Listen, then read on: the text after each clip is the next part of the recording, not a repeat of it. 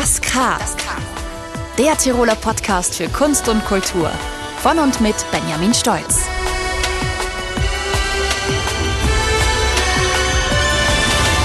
Herzlich willkommen zu einer neuen Ausgabe vom K, pünktlich zum Monatsersten. Als wir zu Beginn eine Liste mit Namen von KünstlerInnen erstellt haben, die wir gerne einmal interviewen wollen, da wurde ihr Name als einer der ersten erwähnt. Carolina Schutti ist Schriftstellerin aus Innsbruck. Sie ist die Autorin des mit dem Literaturpreis der Europäischen Union ausgezeichneten Romans Einmal muss ich über weiches Gras gelaufen sein. Letztes Jahr hat sie beim Bachmann-Preis ein virtuoses Stück aus ihrem kürzlich erschienenen Roman Der Himmel ist ein kleiner Kreis gelesen. Ihre Figuren sind oft UberlebenskünstlerInnen, die sich durch eine feindselige Umgebung schlagen müssen. Carolina Schutti schildert Gedanken und Schicksal dieser Figuren so bildreich und treffend, dass man ihre Bücher fast nicht mehr weglegen kann und will. Heute ist Carolina bei uns zu Gast und nimmt sich etwas Zeit zu plaudern. Herzlich willkommen, Carolina. Schön, dass du da bist. Ja, hallo und danke für die Einladung. Danke fürs Kommen. Wie geht's dir gerade so? Ja, tiefenentspannt würde ich sagen im Moment. Also ich pendle zwischen Kaffeemaschine und Schreibtisch äh, und einem einen oder anderen Berggipfel natürlich. So als Autorin, da hat sich im Lockdown vieles verändert oder weniger? Bei mir schon, muss ich sagen, weil ich ja durch die vielen Übersetzungen meiner Bücher sehr viel auf Reisen war und das war natürlich abrupt abgeschnitten und schon mit einiger Trauer und Wehmut verbunden, weil so tolle Reiseziele wie Ukraine und Georgien jetzt erstmal auf Eis gelegt worden sind. Du hast jetzt gerade im März deinen neuen Roman veröffentlicht. Der Himmel ist ein kleiner Kreis. Wir haben da auch ihn vor uns liegen. Wie fühlt sich das gerade für dich an, jetzt was Neues rausgebracht zu haben? Ist das bei dir Pause-Modus oder bist du schon längst an was Neuem dran? Also ich bin jemand, die eigentlich immer schreibt. Das heißt, äh, ich ähm, es gibt diese äh, richtigen Pausen eigentlich nicht, wobei es natürlich intensivere und weniger intensive Schreibphasen gibt, ist ganz klar. Und äh, es ist schon immer, wenn ein Buch herauskommt, äh, eine gewisse Spannungsphase da, äh, weil man natürlich äh, gewissermaßen auch auf Öffentlichkeit angewiesen ist als Autorin, als Autor, wenn man jetzt nicht gerade für die Schublade schreiben möchte. Und äh, ist natürlich verbunden auch jetzt eben wenig mit Reisen und sehr wenig mit Lesungen, aber doch mit äh, E-Mails und Zoom-Interviews und virtuellen Lesungen und so weiter. Also langweilig wird mir im Moment nicht, obwohl das Buch gerade heraus ist. Ich will ja nicht zu viel verraten, aber ganz kurz wollen wir es doch ansprechen. Im Roman, da geht es um zwei Figuren im Wesentlichen. Die eine, Ina genannt, die versucht in Sibirien alleine zu überleben und eine Raststätte zu bauen. Und die andere, eine namenlose Ich-Erzählerin, ist in der Psychiatrie und die kämpft mit und gegen sich selbst. Schon manche deiner vorherigen Romane, zum Beispiel Patagonien, die spielen an Orten der Extreme. Ziehen dich als Schriftstellerin solche Extremsituationen eigentlich an? Äh, ja, mich als Schriftstellerin und als Mensch muss ich sagen, einerseits äh, liebe ich ja die Berge und je karger, desto besser. Äh, das heißt, ich habe schon eine tiefe Verbundenheit zu solchen kargen Landschaften und sehe da auch extrem viel Schönheit darin, eben durch die Abwesenheit von äh, allem Überfluss. Und äh, auf der anderen Seite ist es so, dass ich bei den beiden genannten Büchern einfach diese Landschaften gebraucht habe. In Patagonien eine Landschaft, die einerseits sehr weit und sehr wild ist und äh, andererseits aber sehr, sehr viele Sackgassen hat. Das heißt, äh, ganz egal, wo man da hingeht, äh, man kommt immer an den Punkt, an dem es nicht weitergeht. Das war für Patagonien einfach sehr wichtig. Und äh, bei Sibirien habe ich für diese spezielle Geschichte eine Landschaft gebraucht, die einem äh, wirklich endlose Freiheit vorgaukelt. Also wenn, wenn man sich das äh, anschaut oder vor Augen führt, es sieht ja so aus, als gäbe es überhaupt keine Grenzen. Äh, aber im Grunde genommen äh, kann man da sehr wohl gefangen sein in dieser Landschaft. Und es ist äh, überhaupt eine Landschaft mit zwei Gesichtern aus historischer Perspektive, vom Umweltgedanken her, ähm, eben auf der einen Seite die Schönheit, auf der anderen Seite die Bedrohlichkeit. Ähm, darum ist eben beim neuen Buch die Wahl auf Sibirien gefallen. Ja, das war für mich auch als Leser auch äh, ganz interessant, weil ich persönlich verbinde solche extremen Orte und auch Sibirien mit dieser Konnotation in, in, jeglicher Hinsicht, ja auch mit, mit Angst und so weiter. Und das hat etwas Beklemmendes, auch so eine weite mhm. Landschaft, oder? Auch. Ja, absolut, absolut. Weil man eben ähm, sich ja quasi den Weg selber suchen müsste. Und äh, eben, also ich ähm, habe äh, mit dem Schreiben dieses Buches ja sehr viel über den Freiheitsbegriff nachgedacht und ich glaube, jeder von uns hat das in letzter Zeit besonders intensiv getan und ähm, bin dann so zum Schluss gekommen, dass es ja zwei Arten von Freiheiten gibt. Einerseits, wenn man äh, eingesperrt ist in einem Zimmer, in einer Wohnung, in einem Gefängnis, was auch immer, dann wünscht man sich nichts mehr als draußen zu sein. Und aber äh, es gibt diese andere Art des, äh, der, der Gefangenschaft. Das heißt, man ist irgendwo, wo man alle Freiheiten hat oder hätte und schafft es aber nicht, sich auf den Weg zu machen. Auch dieses Gefühl kennen viele von uns und das habe ich einfach in diesem Buch ähm, verarbeitet.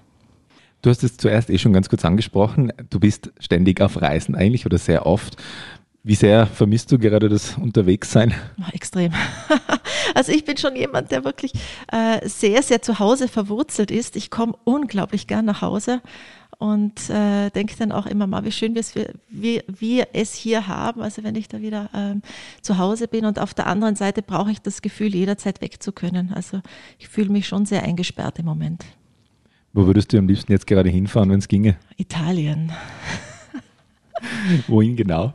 Ah, egal, also einfach über die Grenze. Du machst ja auch unter anderem auch extremere Reisen. Was zieht dich denn da an, auch in verlassenere Gebiete zu fahren?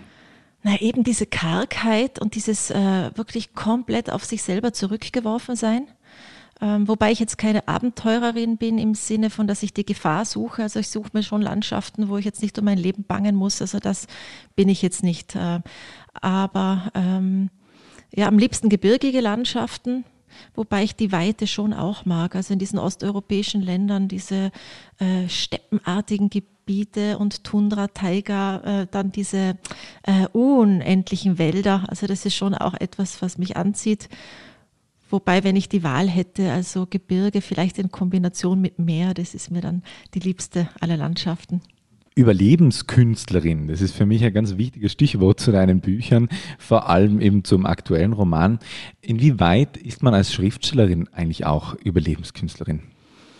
Ja, es äh, hängt davon ab, wie man es jetzt auf was man es bezieht. Also einerseits finanziell natürlich ist äh, gerade in dem Bereich, in dem ich tätig bin, also nicht im Bestseller- und Krimi-Bereich, sondern im Bereich der Literatur, ist es nicht ganz einfach. Da muss man schon immer schauen, äh, dass man äh, auch finanziell über die Runden kommt.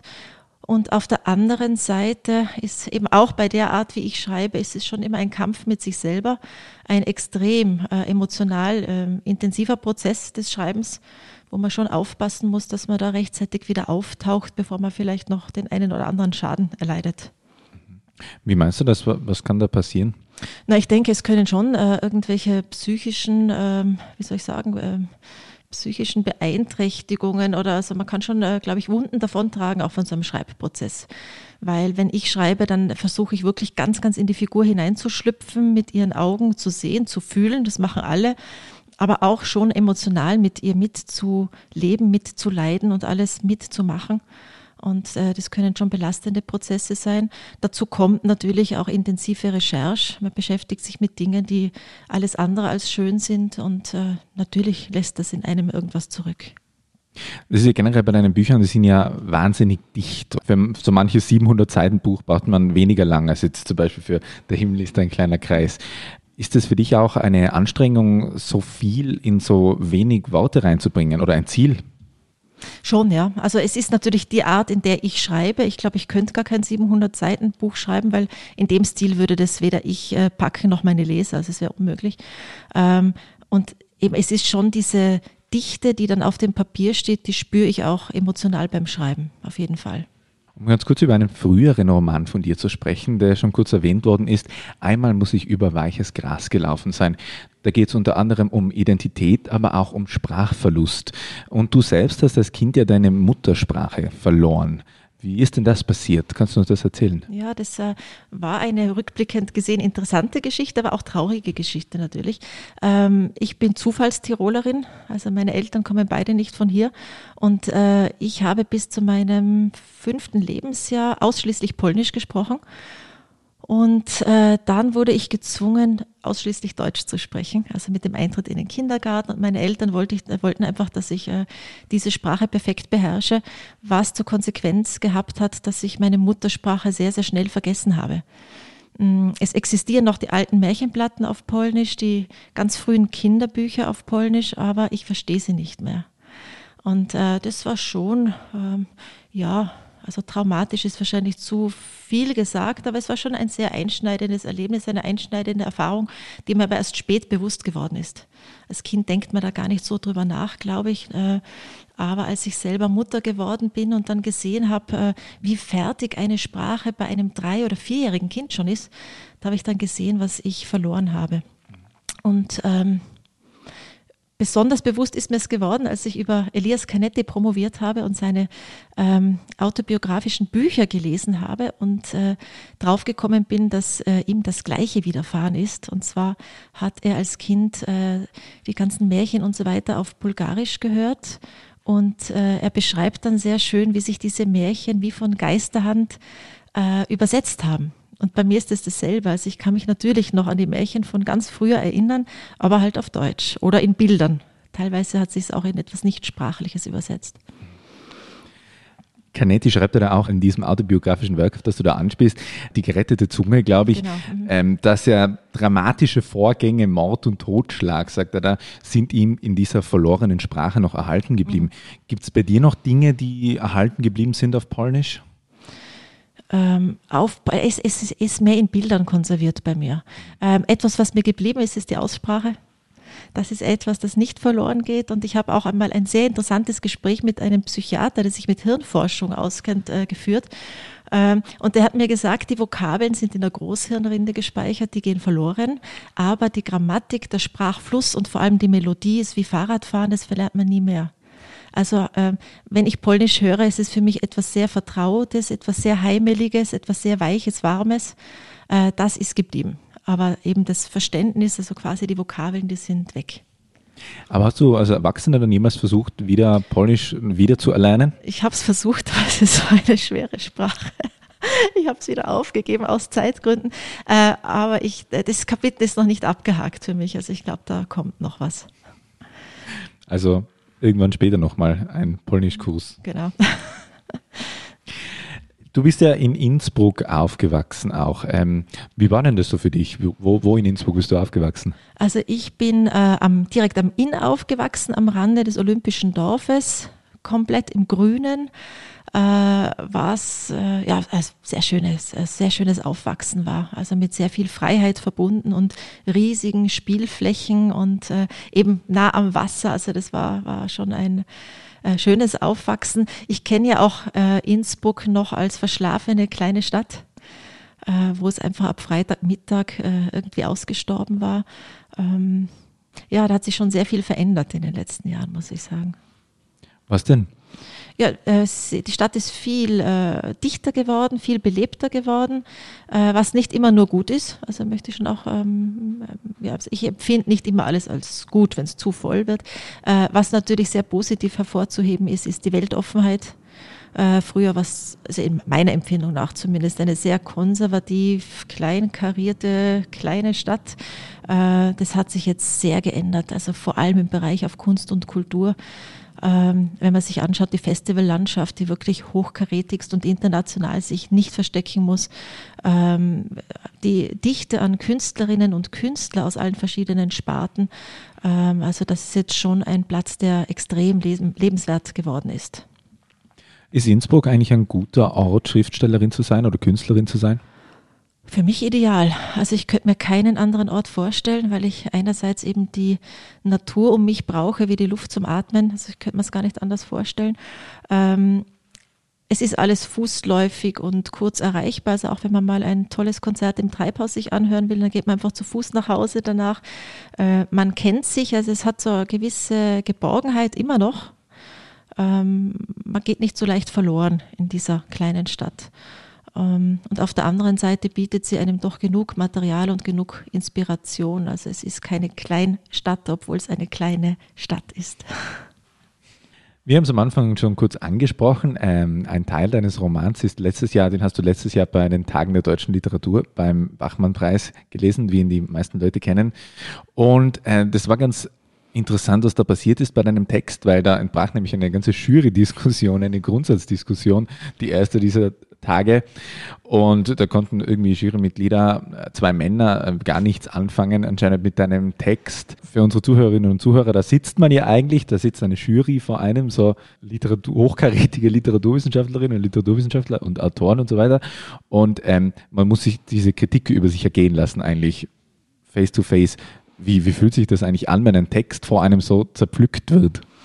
Äh, ich habe ja gewusst, worauf ich mich einlasse und habe mich bewusst dafür entschieden, als jetzt die Chance und die Einladung kam, äh, wohlgemerkt, ohne dass ich mich beworben hätte darum. Also das darf man schon als, als Auszeichnung sehen oder ich empfinde es zumindest als äh, doch große Auszeichnung. Ähm, und man weiß, worauf man sich einlässt und ich ähm, habe mir gedacht, na ja, da muss man jetzt einfach durch. Ähm, ich muss allerdings sagen, dass ich mir sehr, sehr gut überlegt habe, mit welchem Text ich dorthin gehe. Und ich war mir meine Sache einfach extrem sicher in der Hinsicht, dass ich gewusst habe, äh, der Text wird nicht gewinnen, der ist zu schwierig für dieses Bachmann-Format. Aber es ist ein Text, hinter dem ich zu 100 Prozent stehe. Und äh, von daher habe ich mir das einfach angehört. Und es war eben interessant, also die, ähm, der, der Anfang der Jury-Diskussion war etwas vorsichtig, aber doch sehr ergriffen, möchte ich sagen. Also die haben sehr wohl die Qualität erkannt und eben diese ähm, das Vorhandensein von einerseits etwas Zartem, Poetischem und andererseits dieser Wucht und dieser äh, es ist doch auch ein sehr grausamer Text im Grunde genommen, sehr gewalttätig.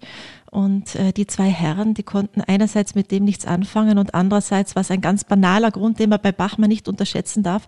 Es war der erste Tag nach der Mittagspause und da war schon allein von der Gruppendynamik her absehbar, dass da der erste große Jurykrach kommt. Also ich denke, egal wer da gelesen wer, äh, hätte, der hätte sein Fett abbekommen. Um jetzt dann das Thema der Tage, Tage der deutschen Literatur abzuschließen, da, da, sieht man dich ja im Vorstellungsvideo, da hat jede Autorin, jeder Autor ein Vorstellungsvideo und das wird immer sehr individuell gestaltet oft und in deinem Video, da sieht man dich äh, schreibend vor dem Mühlauer Friedhof sitzen, wo bekanntlich Georg Trakl und Ludwig von Wicker begraben liegen. Siehst du dich irgendwie auch in einer Tradition einer Innsbrucker Literatur, einer Literatur dieser Region? Äh, das nicht aber ich sehe sehr wohl die Tradition und äh, Trakel, es ist vielleicht zu viel gesagt, ich sage es mal ganz vorsichtig, war einer der Gründe, warum ich überhaupt zu schreiben begonnen habe.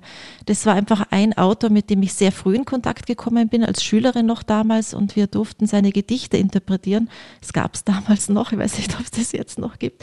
Ähm, und äh, es war eine unglaubliche Begegnung. Und als ich dann erfahren habe, dass der äh, in Innsbruck war und in Innsbruck begraben liegt, das hat mich schon nachhaltig äh, beeindruckt. Und eben, ich knüpfe jetzt darauf an, was ich vorhin gesagt habe. Ich denke, wir als InnsbruckerInnen müssen uns nicht verstecken. Also wir haben sehr wohl sehr, sehr wichtige und äh, gute Kultur und eine enorme Bandbreite an Künstlern. Und insofern stelle ich mich gerne in diese Tradition. Also ähm, Allerdings sehe ich mich jetzt nicht als regionale Autorin, weil meine Themen doch sehr, sehr universell sind, also und sehr ähm, ja, eher auf philosophischer Ebene angesiedelt. Du hast ja nicht nur Germanistik und Anglistik, sondern auch Konzertgitarre studiert, meines Wissens. Und du bist heute mit einem Musiker verheiratet. Äh, welche Rolle spielt Musik in deinem Leben und in deinem Schreiben? Eine sehr, sehr, sehr große. äh, auch wenn ich nicht über Musik schreibe, aber ich denke, wer meine Bücher liest, wird das spüren. Äh, Rhythmus und Form sind mir extrem wichtig und ich profitiere von meiner Ausbildung, dass das formale äh, Wissen äh, und äh, Wissen um Strukturen dass das einfach eine Rolle spielt. Auch wenn ich jetzt nicht am Reißbrett da sitze und das konstruiere. Bei manchen Büchern schon. Also ähm, wie, wie beim, einmal muss ich über weiches Gras gelaufen sein. Das ist so eine Matryoshka-Püppchen nachempfunden. Ähm, aber ansonsten ist es ähm, ähm, wirklich eher auf musikalisch-intuitiver Ebene, dass ich einfach um den goldenen Schnitt zum Beispiel weiß oder um Rondoformen. Wiederholung ist bei mir ganz wichtig, dass ich auch weiß, wann genug ist. Also, weil wir gerade vorher über Bachmann gesprochen haben, es gibt Menschen, die sagen, warum muss man jeden Blutstropfen zählen? Äh, ja, manchmal muss man ihn zählen, aber man muss auch wissen, wann genug ist. Und äh, das kommt äh, bei mir zu 100 Prozent aus meiner musikalischen Vorbildung. Hörst du beim Schreiben Musik eigentlich? Ja, also da brauche ich absolute Stille, dass man sogar sein Wecker ticken zu viel. Äh, aber ich höre sonst sehr viel Musik. Wie ist das eine Schreibroutine? Also wo, wo, wie schreibst du? Sitzt du da wirklich am Bankerl vom Müller Friedhof oder Was, was muss geschehen, dass du dich an den Schreibtisch sitzt und deine Ruhe hast und deinen neuen Roman schreibst? Also im Idealfall muss ich am Mühlauer Friedhof vorbeispaziert sein, weil es irgendwie so meine Haus- und Hofrunde ist durch die Mühlauer Klamm, äh, irgendwie ein Stück die Nordkette hinauf, wo ich übrigens auch immer wieder Bernhard Eichner treffe. Äh, wer die bessere Kondition hat, möchte ich an dieser Stelle nicht verraten. Ähm, äh, also vorher gehen, vorher denken, vorher spüren und sehr viel äh, notieren. Ich habe auch immer so Zettel und Bleistift mit dabei, also da erfülle ich sicher das Klischee der Autorin. Ähm, und dann einfach hinsetzen und schreiben. Also das hat schon dann auch mit Selbstdisziplin zu tun und äh, in den intensiven Schreibphasen gibt es dann auch so Zeiten, wo ich mich wirklich vormittags am liebsten gleich um 8 Uhr hinsetze und äh, ja, einfach mache. Siehst du dich im Schreiben als Geschichtenerzählerin? Na gar nicht. Also ich sehe mich eher als Malerin. Meine Geschichten sind ja auch im Prinzip in wenigen Sätzen zusammengefasst. Und äh, in dem Buch geht es schon auch darum, wie es ausgeht. Und das bestätigen mir auch bisher die Leute, dass es äh, doch eine gewisse Spannung hat. Aber es ist nicht das, worum es mir in erster Linie geht, sondern ich möchte so Bilder malen und vor allem äh, so emotionale Nähe herstellen, dass man wirklich da in eine Welt, die einem fremd ist, ganz eintauchen kann und dass man nach dem Gefühl ein, äh, nach dem Lesen des Buches ein Gefühl mitnimmt, ähm, ist mir wichtiger als ähm, irgendwie eine prickelnde Story, die man dann äh, kennengelernt hat. Du sagst ja über dein Schreiben auch, du sagst über deine Plots, dass sie sowas wie Scherbenhaufen sind. Das finde ich ganz eine tolle Metapher. Mhm. Kann man das irgendwie auch aufs Leben anwenden oder ist das Leben auch ein Scherbenhaufen? Ja, immer wieder. Ähm, und im positiven Sinne ist unser Leben ja nicht ein Strang, sondern besteht aus ganz vielen kleinen Scherben, Splittern, Strängen. Ähm, ich glaube, das äh, ist ganz falsch, wenn man so das Bild hat einer Straße oder eines Stranges, der sich durchzieht von A bis Z. Äh, sondern es, ähm, ja, es gibt immer größere, kleinere Scherbenhaufen, zwischendurch vielleicht mal so einen äh, schönen asphaltierten Weg, den man gehen kann, der aber vielleicht dann nicht besonders spannend ist. Ähm, ich sehe es schon so. Und ähm, auch wenn man Menschen kennenlernt, und in meinen Büchern ist es ja immer ein Kennenlernen eines Menschen, der zum Teil natürlich ich ist oder sehr viel von mir hat und zum Teil eine fremde Person. Und wir lernen ja nie den ganzen unser ganzes Gegenüber kennen, sondern immer nur Splitter. Im Idealfall setzt sich dann so eine Art Mosaik zusammen, dass wir sagen, ja, wir haben jetzt ein Gesamtbild, aber so den Menschen, wie er wirklich ist, den äh, lernen wir in allerseltensten Fällen oder ich glaube im Normalfall gar nicht kennen. Also vor deinem hauptberuflichen Schreiben, da warst du ja Literaturwissenschaftlerin lange Zeit. Ähm, wann kam denn der Entschluss, dich da ganz dem literarischen Schreiben zuzuwenden? Ja, der kam, das kann ich ganz genau sagen, und zwar mit der Geburt meines Sohnes. Da hatte ich auf einmal keine Zeit mehr. Äh, Gott sei Dank, weil ich vorher zu viele Sachen parallel gemacht habe. Ich habe immer schon geschrieben und äh, schon erste Kurzgeschichten in äh, Literaturzeitschriften veröffentlicht und hatte auch schon erste Erfolge. Und wollte irgendwie diesen Weg nicht verlassen, ähm, literaturwissenschaftlich tätig zu sein. Und dann musste ich mich eben aus Zeitgründen entscheiden. Und äh, ja, da gibt es eine kleine Anekdote, die wirklich wahr ist. Und zwar habe ich mit meiner Habilitation begonnen, so kleine Vorarbeiten schon gemacht, weil ich gedacht habe, naja, dieser akademische Weg, das möchte ich noch nicht abhaken, es wird vielleicht was und so. Äh, und hatte auch, glaube ich, schon zwei oder drei Ordner voll Material und habe die dann im Altpapier versenkt. Es gibt allerdings noch eine Datei am Computer. Die, die habe ich irgendwie von Computer zu Computer immer mitgeschleppt. Also die existiert noch. Die habe ich jetzt neulich einmal gefunden, als ich so ein Backup gemacht habe. Aber äh, diese äh, Ordner und so weiter, die sind weg. Und äh, ich habe es keine Sekunde bereut, muss ich sagen, weil ich ja immer noch schreibe. Du hast gesagt, du hast immer schon geschrieben. Ist das generell so mit dem Schreiben, mit dem Kunstmachen, um das jetzt so banal zu sagen, ist das was, was man tut oder das, für was man sich entscheidet? Oder bleibt man dem immer treu oder kann es da auch einen Bruch geben? Es gibt viele Biografien, in denen es Brüche gibt diesbezüglich, aber ich kann es mir nicht vorstellen. Ich schreibe irgendwie immer, manchmal intensiver, manchmal weniger intensiv. Dann gibt es Phasen, wo ich nur notiere, aber ich kann mir ein Leben ohne Schreiben überhaupt nicht vorstellen. Glaubst du an sowas wie Talent? Ja, auf jeden Fall. Mhm das willkürlich über die Menschen verteilt wird oder?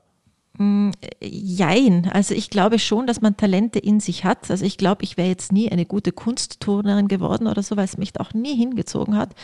Äh, und auf der anderen Seite müssen Talente gefördert werden. Also das ist etwas, was extrem wichtig ist. Und äh, wenn ein Talent auf ein äh, förderndes Umfeld fällt, dann kann es ähm, wachsen.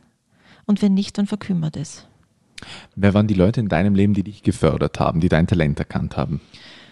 Äh, das waren zu Beginn Lehrer, wie es meistens ist. Also ich hatte eine wunderbare Deutschlehrerin, die mich geprägt hat und eben auch äh, in Berührung gebracht hat mit den großen Dichtern und mit der Weltliteratur und mit den Dichterinnen auch vor allem. Also die war äh, Feministin und das hat mich schon auch sehr geprägt, hat mir die Augen geöffnet für diese Dinge. Ähm, auf der Uni dann die Uniprofessoren ist im Bereich der Literatur sind sie oftmals so, eben, äh, findet man die Förderer, glaube ich, oft einfach im Bereich von Lehrern und, und Uni. Und äh, dann waren meine Förderer natürlich die Autorinnen, die Autoren, die ich gelesen habe, indirekterweise, auch wenn ich jetzt mit ihnen keinen äh, so Kontakt gehabt habe. Aber dann auch natürlich Menschen, mit denen ich Kontakt hatte. Ganz früh war äh, Alois Hotschnick und Christoph W. Bauer, die ja allen hier ein Begriff sind, ähm, die mich schon bestärkt haben in dem, was ich tue. In einem Interview, da hast du einen ganz tollen Satz auch gesagt, und zwar, Neubeginn ist eine Illusion, leider. Ja. Das ist immer ein bisschen gemein, wenn man als, als Interviewer ja. Leuten Sätze, die sie irgendwann einmal gesagt haben, äh, entgegenwirft, aber ich mache es jetzt trotzdem. Hinter dem stehe ich, äh, weil na, ich wurde da gefragt, äh, ich glaube, da ist es um Patagonien gegangen, wenn ich mich recht erinnere. Ich weiß nicht mal genau den Kontext. Ähm, sehr viele von uns haben ja die Hoffnung, dass sie irgendwann ein zweites Leben anfangen. Und manche, die versuchen das tatsächlich auch durchzusetzen und man hat so diese Illusion, man schneidet alles, was vorher war, ab und beginnt dann einfach neu. Und äh, ich glaube, wir Menschen brauchen auch den Glauben daran und die Hoffnung, weil vieles sonst unerträglich wäre. Also diese Hoffnung auf einen Neubeginn. Aber diesen Neubeginn in dem Sinn, wie wir ihn uns wünschen, den kann es gar nicht geben. Wir können ja uns nicht von uns abtrennen. So habe ich das gemeint, dieses Zitat. Aber inwieweit ist das möglich? Inwieweit kann man sich selber neu erfinden? Weil du bist ja auch von einer Literaturwissenschaftlerin zur Vollzeitautorin. Mhm. Mhm. Geht es auch äh, weiter hinaus als über berufliche Entscheidungen? Ja, ich denke schon. Also wir Menschen verändern uns ja dauernd. Das wäre ja sonst auch traurig, wenn wir es nicht täten. Äh, aber es ist ja mehr so eine Metamorphose oder dieses äh, klischeehafte, aber, aber nicht schlechte Bild von der Raupe, die dann zum Schmetterling wird. Muss ja kein schöner Schmetterling sein, nicht immer. Äh, aber es ist ein Prozess, aber deswegen hatte der Schmetterling trotzdem noch mit der Raupe zu tun. Also es ist ja nicht so, dass es jetzt plötzlich ein Fisch wäre. Hm. Das stimmt. Wir haben, ähm, Hans Platzgummer war ja auch bei uns im Podcast und da haben wir geredet, ob Corona eigentlich ein Neubeginn war oder nicht. Und, und da sind wir auch zu unterschiedlichen Schlüssen gekommen, wie das früher, wie das zuerst war, das erste Gefühl und jetzt später. Wie war das bei dir? Hast du das jemals als einen Neubeginn gesehen oder war das von vornherein klar, dass das ein Desaster ist? Es, es fällt mir sehr schwer. Äh da jetzt von Neubeginn zu sprechen, weil es so was Positives ist und äh, es gibt zwar immer noch Menschen, die sagen, oh, Corona ist so toll und der Lockdown hat mir so gut getan, aber ich denke, äh, es ist, wie soll ich sagen, es verletzt viele Menschen, wenn man so redet, also die wirklich äh, Leidtragende sind und es äh, werden jetzt einfach immer mehr in vielerlei Hinsicht. Ähm, auf der anderen Seite so ein, ja, ich nehme doch jetzt wieder das Bild von der Raupe und dem Schmetterling. Also ich denke, dass äh, Corona sehr viel verändern wird. Ich hoffe, dass vieles bleiben wird. Ähm, da könnte man jetzt ganz lang drüber reden. Also seien es äh, Reisevermeidungen durch Zoom-Konferenzen, weil man nicht mehr für ein 15-Minuten-Interview nach Wien fahren muss zum Beispiel. Das sind so kleine Dinge. Sei es Achtsamkeit, sei es äh, das Bewusstsein, man muss nicht jedes Wochenende shoppen gehen, man lebt trotzdem. Ähm, auf der anderen Seite natürlich, dass man äh, seine Verletzlichkeit erfahren hat. Die Kehrseite der Medaille ist, dass wir eben, weil wir vorher über Scherben gesprochen haben, einen riesengroßen Scherbenhaufen vor uns haben äh, in körperlicher Hinsicht, in finanzieller Hinsicht, aber vor allem, und das ist ja irgendwie mein äh, literarisches und Lebensthema, in psychischer Hinsicht und in seelischer Hinsicht. Und äh, da jetzt so freudig von einem Neubeginn zu sprechen, das fällt mir schwer zum jetzigen Zeitpunkt. Gibt es irgendwann mal ein Corona-basiertes Buch? Sicher nicht. Auf der anderen Seite, es ist ja ganz lustig, ich meine, ich schreibe ja seit ich schreibe schon äh, über Themen wie Isolation und über existenzielle Dinge, über Schuldfrage, ähm, über die dunklen Seiten, die in uns schlummern. Also es hat mit Corona zu tun. Aber jetzt dieses äh, reine plakative Corona-Buch, das wird es von mir sicher nicht geben. Ja, vielen Dank für das Interview. Ich glaube, wir haben jetzt schon unsere Zeit aufgebraucht, aber vielen Dank, dass du da warst. Ja, danke für die Einladung. Danke für das äh, fundierte, intelligente Gespräch. Das war's schon wieder für heute von Das K, dem Tiroler Podcast für Kunst und Kultur. Hat euch diese Episode gefallen? Habt ihr noch Fragen, Wünsche oder Anregungen für zukünftige Folgen? Hinterlasst uns einen Kommentar auf unseren Social Media Kanälen. Weitere Infos findet ihr auf www.tirol.at slash podcast.